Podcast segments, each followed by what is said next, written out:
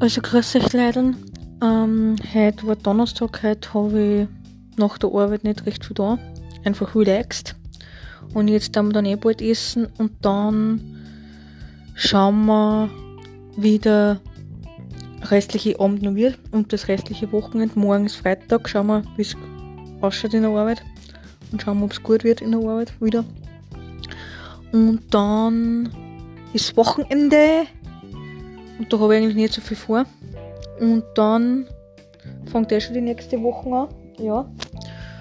Und man muss immer so sehen, immer positiv sehen und nie den Kopf hängen lassen, weil sonst wird das alles nichts. Habt einen schönen Abend. Für euch bis bald. Tschaußen.